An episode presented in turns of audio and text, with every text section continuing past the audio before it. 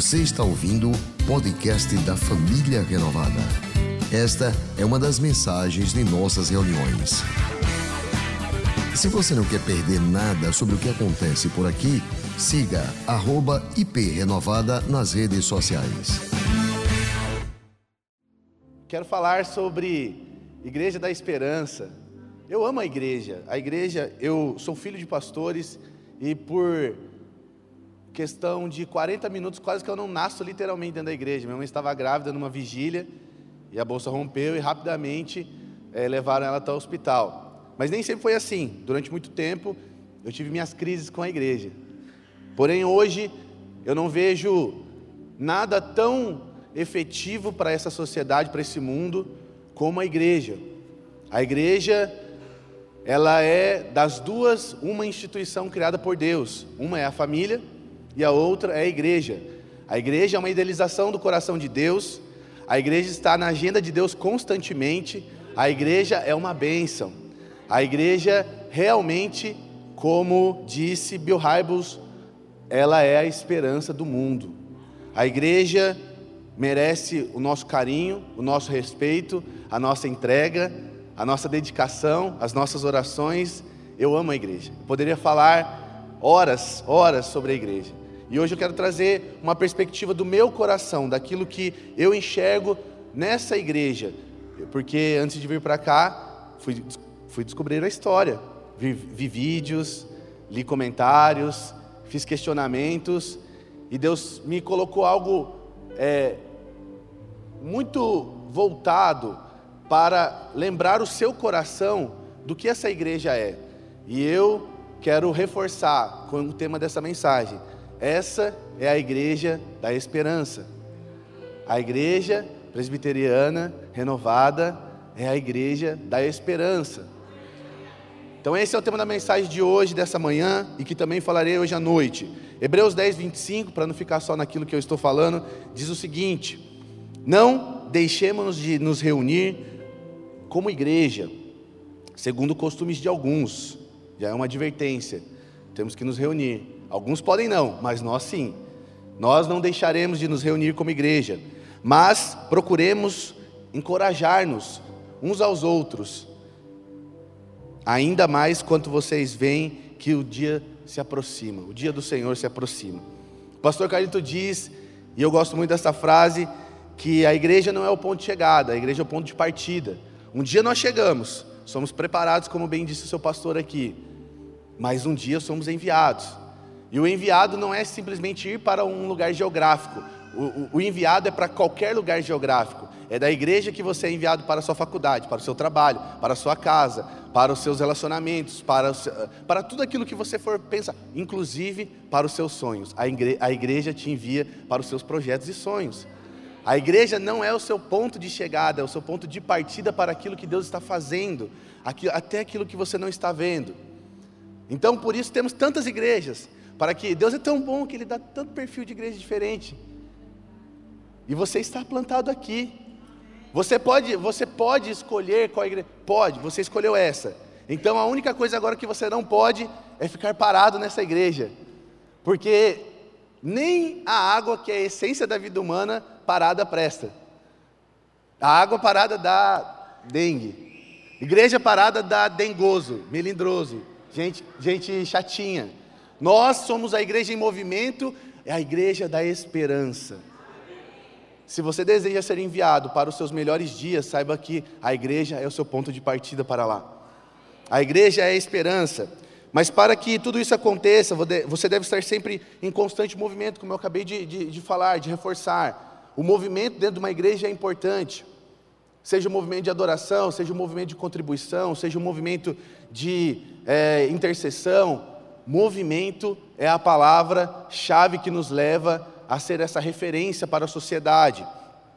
Quando ah, as pessoas olham para a igreja, olham para você que é de uma igreja, naturalmente surge um pensamento de que aqueles que servem a Deus têm que sofrer, não é verdade? Já viu isso?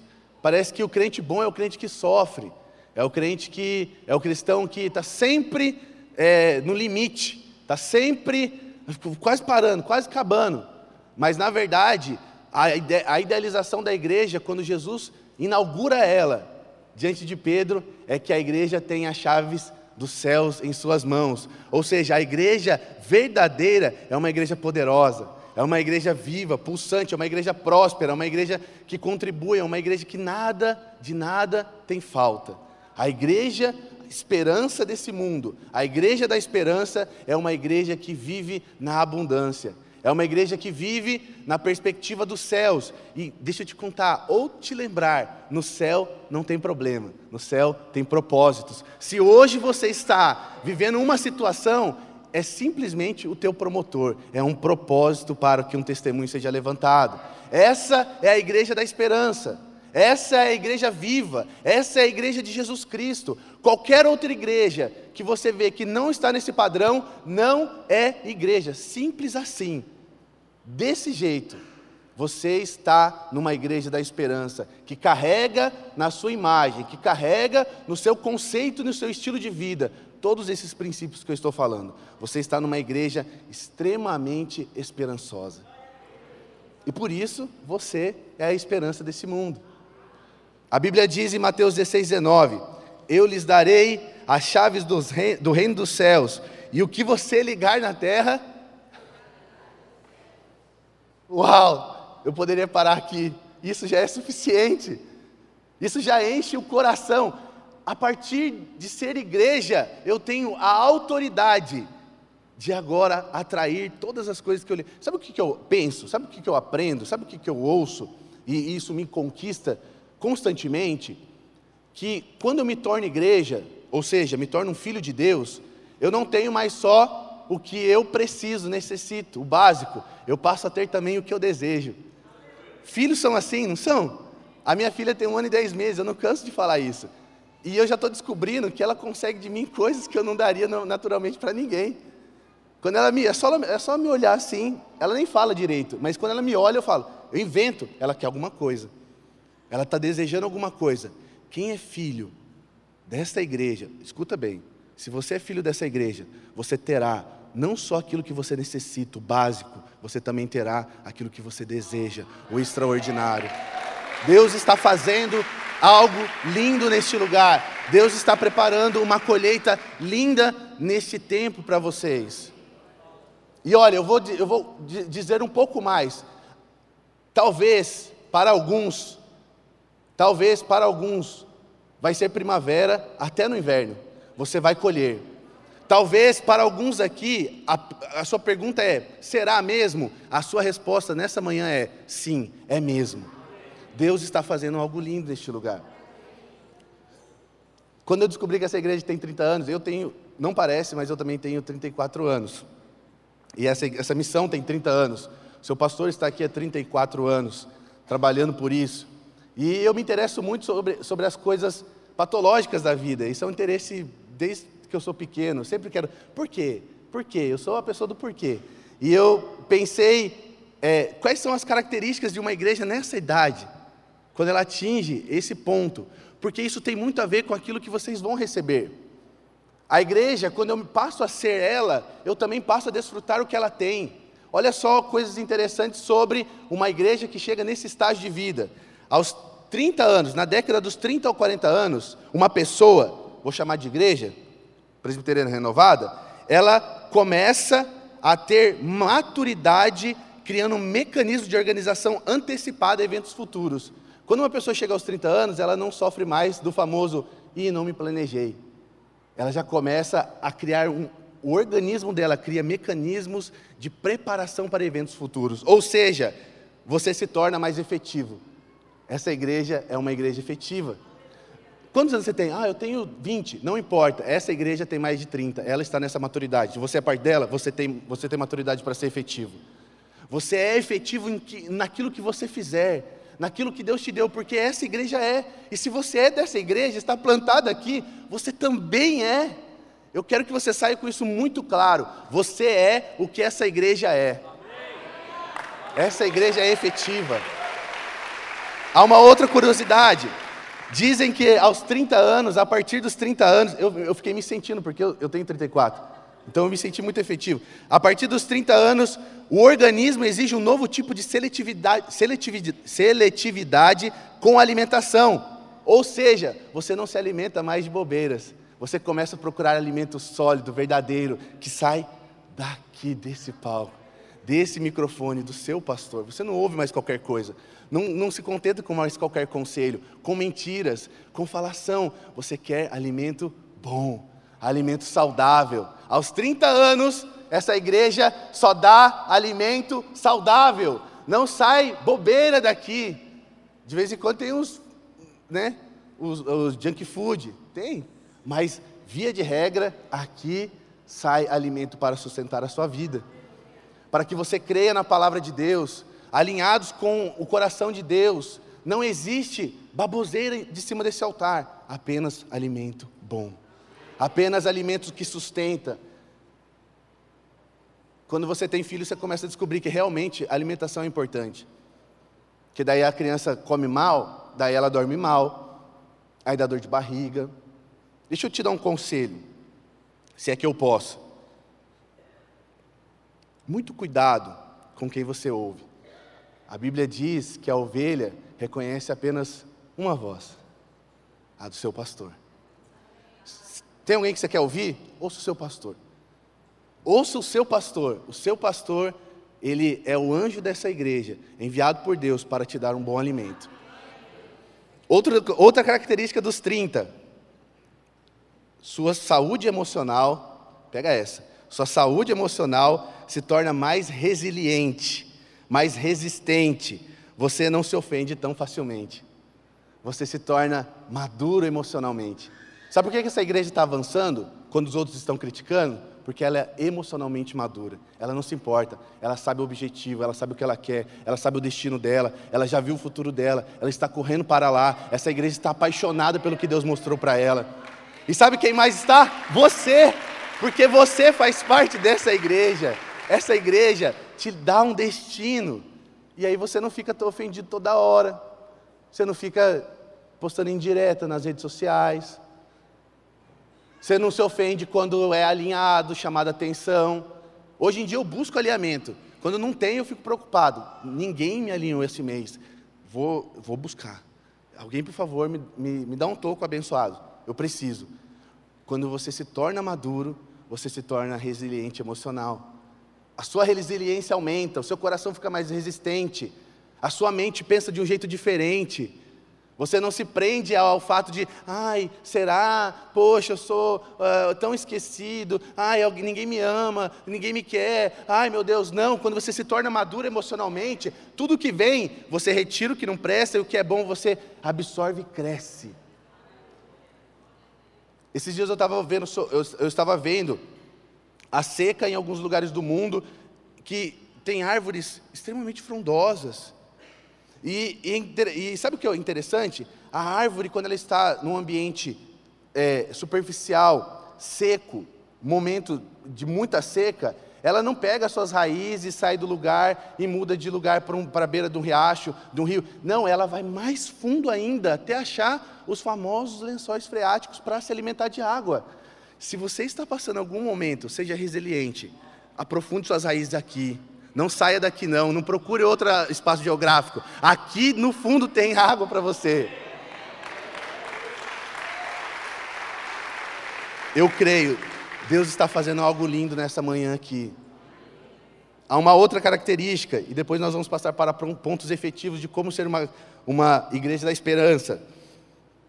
Quando você chega aos 30 anos, como essa igreja chegou, ou seja, nesse momento que ela está vivendo, o desejo de agradar todo mundo é substituído por uma necessidade. Veja bem, o desejo de agradar todo mundo é substituído por uma necessidade de ter de, por perto boas referências que te ajudem nas principais questões da vida. Aos 30 anos você começa a ser seletivo até com quem você anda. E o meu pastor sempre diz que só são seletivos os que são satisfeitos. Tem gente que fala que é enjoado quem é seletivo, né? Não, é satisfeito, que pode escolher o que quer pode escolher com quem anda. Existem mesas que não são mais para gente. Existem mesas que incomodam o ouvido, dói no coração e você não consegue se sentar nela.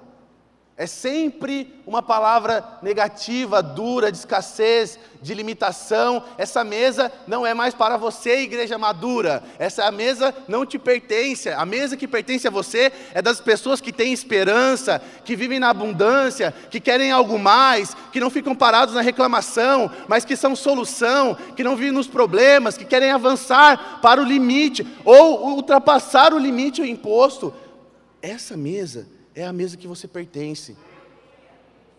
E provavelmente a mesa é composta por essa pessoa que está do seu lado aí. Faça a mesa com ela. Faça a mesa com a pessoa que está aqui, lutando até o último minuto para isso aqui dar certo. No dia da minha ordenação, eu nunca tive tanta certeza de uma fala na minha vida. Talvez, talvez não, muito provavelmente foram três.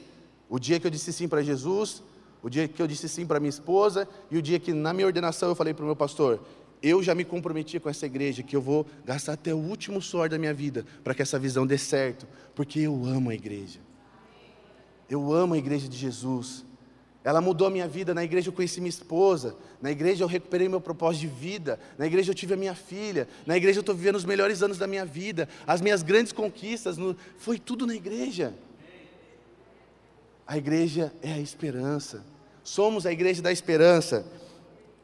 E eu quero reforçar para você não esquecer. Eu estou dizendo que se você está plantado nessa igreja, as bênçãos da maturidade dessa igreja são suas também. Aquilo que essa igreja conquistou na história, com suor, com oração, com batalhas, com entregas, com renúncias, não importa se você participou, se você chegou agora, se você chegou há 10 anos, o que essa igreja conquistou nos últimos 30 anos espiritualmente pertence a você ainda nesse tempo. Você pode se apropriar, mas tem um segredo a bênção respeita os obedientes. A Bíblia diz em Deuteronômio 28, 2: Todas essas bênçãos virão sobre vocês e os acompanharão, se vocês obedecerem ao Senhor, o seu Deus. Há uma bênção especial para os obedientes, há uma bênção especial para aqueles que decidem obedecer. E não fui eu que disse, foi o próprio Deus que disse. Você está num lugar que tem muito para te oferecer. Basta você ser obediente. Então, como que eu vou desfrutar dessa colheita surpreendente, Felipe? Como eu vou viver nessa realidade, dessa experiência? Como eu vou evitar que erros que a igreja já se propôs por mim a cometer no passado e eu não cometa agora? Porque isso também faz parte da experiência. Sim ou não? Quando você erra, eh, você vai evitar que seus filhos errem. E tudo que tem a ver com experiência também é, pertence a você. Então, como que nós vamos ver isso? Filipenses capítulo 3, versículo 12 ao 16. Esse é o texto que eu quero usar para nos direcionar aqui, nos próximos pontos, para a aplicação pessoal, individual, mas também coletiva. A Bíblia diz o seguinte: Não que eu já tenha obtido tudo isso, ou que eu tenha sido aperfeiçoado, mas eu prossigo para alcançá-lo, pois para mim também, pois para isso também foi alcançado por Cristo Jesus. Irmãos, não penso que eu já tenha alcançado, mas uma coisa eu faço, esquecendo-me das coisas que ficaram para trás e avançando para aquelas que estão adiante, prossigo para o alvo, a fim de ganhar o prêmio de chamado celestial de Deus em Cristo Jesus. Todos nós que alcançamos a maturidade devemos ver essas coisas dessa forma, e se alguém em algum aspecto de vocês pensa de modo diferente, isso também Deus lhes esclarecerá. Então somente vivamos de acordo com o que já alcançamos. Quem concorda que essa igreja já alcançou níveis extraordinários? Vamos viver dessa forma. Então, para viver como a igreja da esperança, para ser a igreja da esperança, primeiro, continue focando na sua missão como igreja. Continue focando na sua missão como igreja. Estamos aqui coletivamente, mas individualmente, cada um de vocês tem um chamado, todos têm um chamado. Ninguém que está sentado neste lugar aqui foi esquecido no hall do chamado de Deus. Todos têm um chamado, foque nele. Olha o que, a Bíblia diz, nós lemos agora há pouco, versículo 12: Não que eu já tenha obtido tudo isso, ou tenha vi, é, sido aperfeiçoado, mas eu prossigo para alcançá-lo, pois por isso também foi alcançado por Cristo Jesus. Você foi alcançado por um propósito maior do que você, você foi alcançado por um chamado, você precisa viver focado nesse chamado. Não tem como você parar e dizer assim: agora estou no meu trabalho, não tenho chamado. Agora estou no meu chamado, não tenho trabalho. Você é um ser e a sua agenda é uma só, a de Deus. O seu chamado precisa levar foco também para o seu trabalho, também para a sua casa, também para a sua família, também para os seus compromissos. Aliás, também até para o seu lazer. Aonde você estiver, você é o seu chamado. Aonde você estiver, você é a resposta de Deus. Aonde você estiver, não adianta. Você é a igreja da esperança. Você é. E eu vou te dizer até mais: mesmo que você se afaste, você continuará sendo a igreja da esperança. Alguém vai esperar de você algo mais. Não é verdade? As pessoas não esperam da gente? Às vezes um, um, não cristão fala qualquer coisa e ninguém liga. Aí você fala é o escândalo. Por quê? Porque as pessoas esperam de você. E esperam esperança. Elas têm uma expectativa que você vai fazer algo surpreendente. Elas têm expectativa que você vai se posicionar e vai orar. Elas têm expectativa que você vai ser generoso. Elas têm expectativa que você vai ser fiel à sua esposa, seu marido. Elas têm expectativa que você vai surpreender quando abrir a boca, porque você vai ministrar algo que não é seu, não é de homens, mas vem dos céus. As pessoas têm expectativa no seu chamado. Talvez elas não saibam pedir, mas é o que elas esperam: o seu chamado efetivo. Essa igreja tem um chamado. Eu achei lindo vocês decidirem que esse ano é o ano de ser abençoado para abençoar. Há 30 anos de bênção acumulado aqui para você abençoar. Há 30 anos de bênçãos acumuladas para que você possa abençoar. Ainda podemos não ter tudo o que queremos, mas já temos tudo o que precisamos. Você já tem tudo aí tem tudo. E você tem que viver no modo como quem tem tudo, não desconfiando, não duvidando, você tem tudo. Não estar 100%, 100 pronto. Veja bem, talvez alguns aqui agora até peguem um pouquinho mal, porque estão esperando ficar pronto para fazer alguma coisa, para assumir um é, células, pequenos grupos, como chamam? RG. Ah, não, eu estou esperando ficar pronto para assumir um RG. Você não precisa estar 100%. Você precisa estar disponível. Diga sim. Diga sim, porque isso também é fé. E aí o segredo é: sem fé é impossível. Vamos agradar a Deus. Diga sim. Diga sim primeiro. Quando eu falo, quando eu falo para algumas pessoas e as coisas foram acontecendo na minha vida, eles perguntam assim: "Mas o que ia acontecendo?" Eu explico: "É os sims que eu fui dando. Eu não sei explicar tudo, mas eu sei que eu fui dizendo sim para tudo." que Deus me pediu. E eu tenho certeza que dentro do seu chamado não existe outra pessoa que fez a, a, a solicitação do venha e do ide, senão Deus. O pastor Carito diz que muito importante, aliás, mais importante do que o jeito que começamos, é o jeito como vamos terminar. Se você até agora disse não, foi um começo. Se você disser sim agora, você está indo agora para a conclusão. O que importa é o que você vai fazer a partir de agora. Se na hora do, do, do, do momento tão importante, que é validar tudo isso aqui, entregando o seu recurso, você não veio, ainda tem chance de você terminar bem esse dia. Ainda tem chance. Você pode não ter começado bem, isso fica para trás, mas termine bem, porque isso vai te levar para frente. É como termina que importa. Termine essa manhã 100%, envolvido naturalmente, organicamente em tudo que for diz respeito a essa igreja, porque eu vou tornar a falar para você, eu quero muito que você entenda isso, em nome de Jesus Cristo. O que você semeia nessa igreja, você tem de volta. O que você semeia nessa igreja, os seus filhos colherão. Aliás, a pessoa, a pessoa olha isso, existem pessoas que vão vir através da sua semente para esse lugar, sentar nessas cadeiras, que a sua bênção pode estar na mão dela e ela ainda não está aqui porque não está concluído. Traga a sua oferta, a sua semente, porque isso vai alcançar outras pessoas e elas podem ser seu canal de bênção. Foque no seu chamado. Você quer ser a igreja da esperança? Foque na sua missão como igreja. Você tem uma missão muito clara aqui. Eu não tenho dúvida. Eu não tenho dúvida nenhuma, por onde eu passo aqui, é clara a missão dessa igreja: ser relevante, inspiradora, abençoadora. É ser uma igreja é, que ensina, que ajuda, que aconselha. Uma igreja preocupada com as famílias, com as crianças. Essa é a missão dessa igreja. Segundo, para ser a igreja da esperança, rompa com todo foco de religiosidade.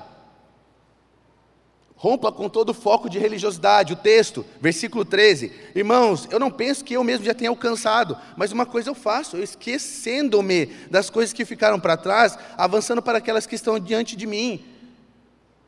A religiosidade, ela é sim uma forma de viver no passado, mas quando era não sei o quê, mas quando tínhamos isso, mas quando. Gente, o pior lugar para se viver, com certeza, é no passado, porque nada se altera lá é para avante, é para frente, esquecendo-me. Ai, nossa, mas que ingratidão. Não, eu sou grato muito pelo passado que eu tive, pelas conquistas e aprendizados que eu tive, mas eu estou muito interessado no meu futuro, porque já já eu vou estar lá, e para o meu passado eu não volto. Precisamos romper. Se queremos ser a igreja da esperança, se somos a igreja dita da esperança, nós precisamos romper com a religiosidade. A religiosidade gera dúvida, desconfiança. A religiosidade trava a sua generosidade. Inclusive, a, a religiosidade também trava o crescimento da sua família.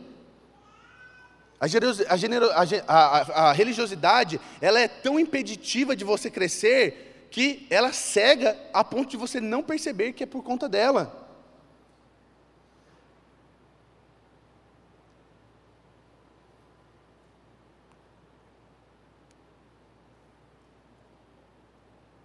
Vai, vai melhorar já já. É porque é importante dizer isso. Você precisa romper com todo o foco de religiosidade. E é muito importante para isso você estar linkado com os movimentos dos céus. Toda hora tem mudança, toda hora tem ajustes, toda hora tem melhorias. Os céus são assim, até que o reino venha completamente, até que seja estabelecido completamente. O reino veio, ele está e ele virá, mas precisamos romper com a religiosidade. Ela nos limita, ela, ela nos tolhe, ela nos deixa ah, ah, inseguros, melindrosos.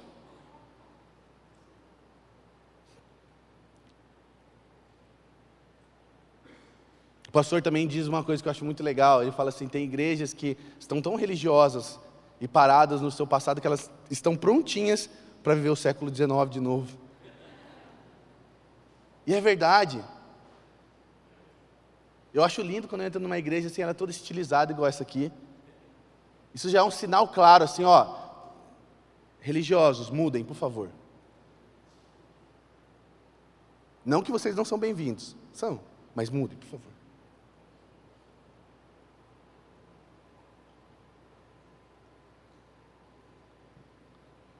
Quando você não entende a liberdade do espírito, você começa a pôr lei aonde Deus está derramando graça.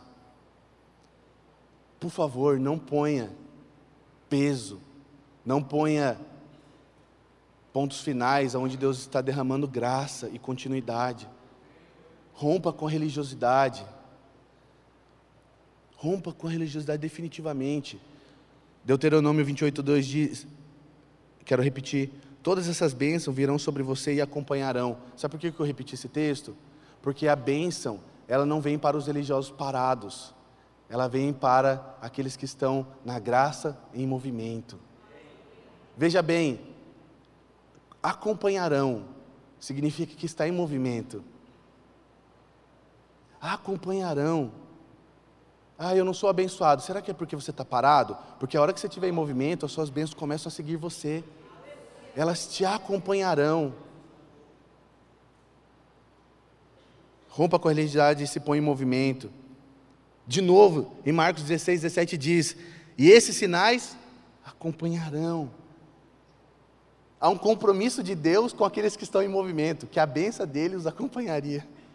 Obrigado, Jesus para onde você deve agora ir. É, vai.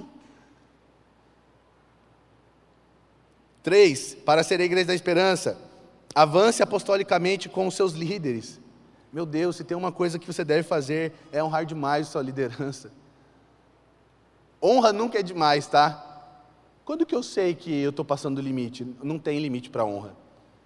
Aliás, a honra não é pelo que a pessoa é ou faz, a honra é por quem você é. A honra é pelo que você tem. Eu sempre falo isso, que Jesus foi o maior líder. Vocês concordam comigo? Teve um Judas lá. O problema não está no líder, não, está aqui. No coração de quem é liderado. Avance apostolicamente com seus líderes. Toda vez que eu entro na sala do toda vez que o pastor Calito me manda uma mensagem, filho, preciso falar com você. Eu já viro para ela está aqui, minha testemunha. Eu já viro para ela e digo: é sim, tá? Seja lá o que acontecer. Eu vou honrar o que esse homem tem, porque ele tem abençoado a minha vida. Ele não tem só me lançado ministerialmente, ele tem feito muitas outras coisas, me tornado maduro. Tem me desafiado a ser um bom pai para minha filha, tem me desafiado a ser um bom marido para minha esposa. Ele tem me abençoado de outros aspectos também. Por isso eu avanço com, que, com, com a minha liderança. Então eu entro assim, ó, é sim. Ele me pergunta as coisas, dá até risada às vezes. Filho, precisa, é sim, já nota aí que a gente vai para lá para você me contar só o que é, mas é sim. Avance com a sua liderança. Se a bandeira dele está levantada, como eu vi aqui que está, a coragem é uma característica apostólica. Seu pastor levantou uma bandeira aqui, está pago amanhã. Avance com a sua liderança.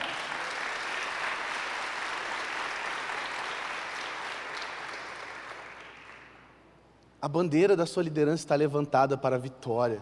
Avance com ela.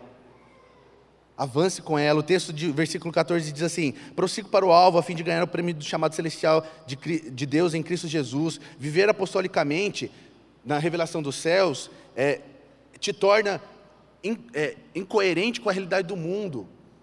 Por isso que a gente é tão desafiado, porque o mundo vai arrumar todo jeito de você se acomodar, mas o modelo apostólico dos céus, ele vai arrumar todo jeito de, de, de te desafiar. Sabe por quê? Porque se a igreja não tiver desafios, ela é um clube. A igreja não é clube. A igreja é a esperança. Vocês estão comigo aqui?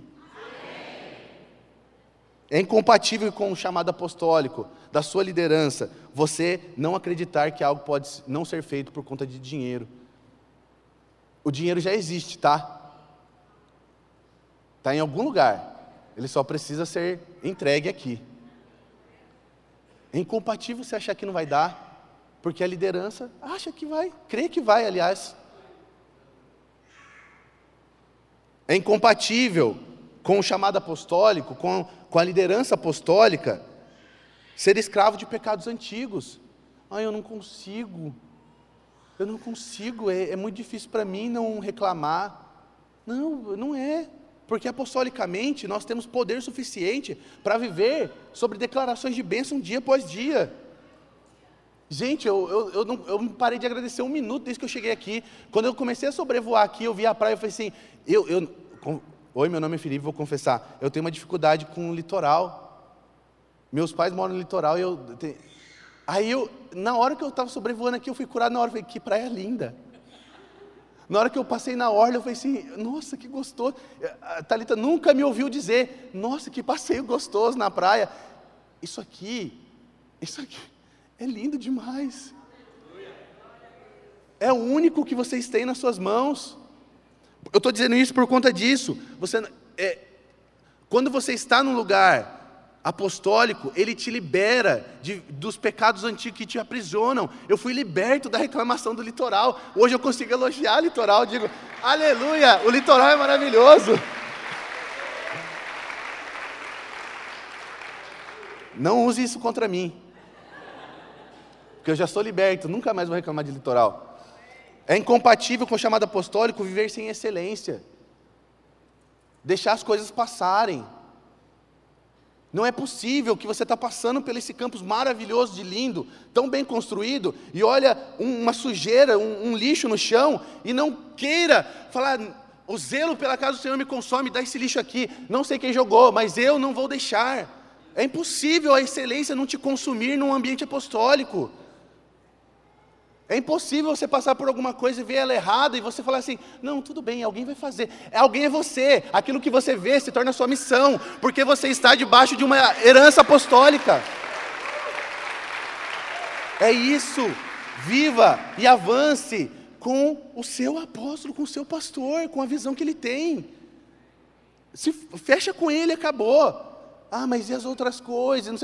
Todas as outras coisas vão acontecer naturalmente. Lembra que eu falei? É a mesma agenda. O meu pastor Fabiano sempre diz: o céu da sua igreja é o céu da sua casa. Como é a sua igreja? Assim vai ser na sua casa. O pastor que gosta de anedota, vou contar uma, lembrei aqui. Duas famílias, uma saiu do norte, outra do sul, e elas estavam indo para o centro, para uma cidade.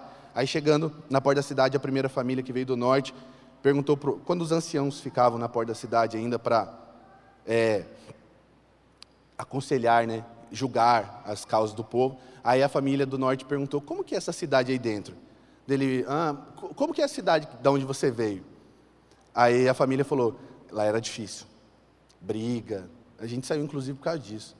Muita, muita confusão, fofoca. A gente não quer mais isso. Ele, olha, de coração, é a mesma cidade aí dentro, nem entra, vai para outro lugar. E a família que veio do sul fez a mesma pergunta: como que é a cidade que a gente está vindo aqui de outra cidade, mudando, precisamos mudar? é, foi, é, não queríamos, mas chegou a hora e tal. Como que é essa cidade? Eu disse, como que é a cidade de onde vocês vieram? O cidade boa, hein? Como a gente falou, não queria nem mudar, mas precisou. Ele, ah, então vocês vão adorar essa cidade aqui. Pode entrar. Você leva para o lugar que você está quem você é. E aquele lugar se torna você também. Você está aqui, faça desse lugar um lugar excelente, seja excelente aonde você estiver. Se esse lugar é excelente, você é excelente. Se esse lugar pensa em luzes, em um telão lindo, em um palco maravilhoso, em uma banda tão boa, qualificada tecnicamente, em encontros de capacitação, se esse lugar empodera vocês, vocês são empoderados para empoderar outras pessoas. Isso é ser apostólico. Apostolicidade não é título, não é causa, é, é o orgânico da igreja que vive debaixo da missão dos céus. Você está aqui, seja excelente com tudo. Está alguma coisa fora do lugar, seja responsável por isso. Eu fico agoniado quando eu vejo as coisas, eu falo assim, será que sou eu que estou vendo isso? Aí eu vou lá e faço, faço, faço, faço, mas eh, chega uma hora que você quer transmitir isso para alguém. E, gente, vamos ser transmissores da excelência. Porque a via apostólica tem a ver com isso. Quatro e último para ser a igreja da esperança. Viva na unidade, na mesma visão. Versículo 15 e 16. Todos nós que alcançamos a maturidade devemos ver as coisas da mesma. Vou repetir, isso aqui é. Todos nós que alcançamos a maturidade devemos ver as coisas da mesma forma. E se alguém, em algum aspecto, ou melhor, se em algum aspecto vocês, alguns, poucos, em nome de Jesus, pensam de modo diferente, isso também Deus lhes esclarecerá. Isso também Deus lhes esclarecerá. Então somente vivamos de acordo com o que já recebemos. Se uma igreja quer ser a igreja da esperança, quer fazer a diferença, quer ser a diferença, quer ser relevante, quer alcançar algo, quer viver debaixo da bênção de Deus, quer prosperar, ela precisa viver na mesma visão. Os gostos Cada um tem o seu. Pode ser diferente. Até o jeito de fazer pode ser diferente. Mas o que precisa ser feito, precisa ser feito. A visão ela precisa ser batalhada por todos para ser alcançada. A visão tem que ser a mesma. Todos podem achar diferente, coisas diferentes, até fazer de forma diferente. Mas quando o assunto é visão, todos devem andar na mesma estação, pensar igual, fazer igual. É fazer e ponto, é fazer e ponto. A visão é essa, vamos persegui-la até que a gente alcance. A oração é essa, o desafio do jejum é esse, o desafio da oferta é esse. Vamos todos fazer juntos até que seja alcançado. Eu não estou falando para vocês uma coisa que eu não faço. Eu não, estou, eu, não, eu não teria coragem, eu tenho temor de Deus no meu coração. O que eu estou falando para vocês aqui nessa manhã é tudo aquilo que eu decidi viver com a minha família. Eu chego em casa e falo para a Tali: Tali, nós vamos fechar com a igreja, seja no desafio que for, porque essa visão nos alcançou, nos abençoou, nos transformou. Então nós vamos lutar para que ela seja realizada na vida de outras pessoas também. Essa igreja tem uma visão, feche com a visão dessa igreja, seja a igreja da esperança nessa cidade. Quer ser a igreja da esperança? Tem a mesma visão que a sua igreja. E eu volto a falar, precisa de obediência para isso. Eu não tô, gente, eu, eu, conversei com o pastor 20 minutos ali. Eu não tô, eu, o que eu estou dizendo aqui é o seguinte: o reino de Deus, ele é muito mais obediência e submissão do que glória e palco. Seja obediente. Aliás, porque o, obedi o obediente acerta sempre. Se quem mandou mandou errado, o problema é dele com Deus. Eu sou obediente, Deus vai me honrar pela minha obediência inclusive me livrando de fazer uma coisa errada se eu disser sim. O obediente acerta sempre, o obediente nunca erra por obedecer.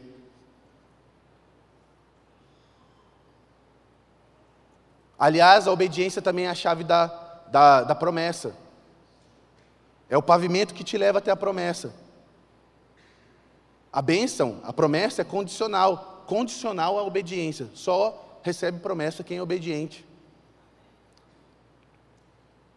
E se você não consegue ver, peça ao Espírito, porque a Bíblia diz que é o próprio Deus que lhe esclarecerá.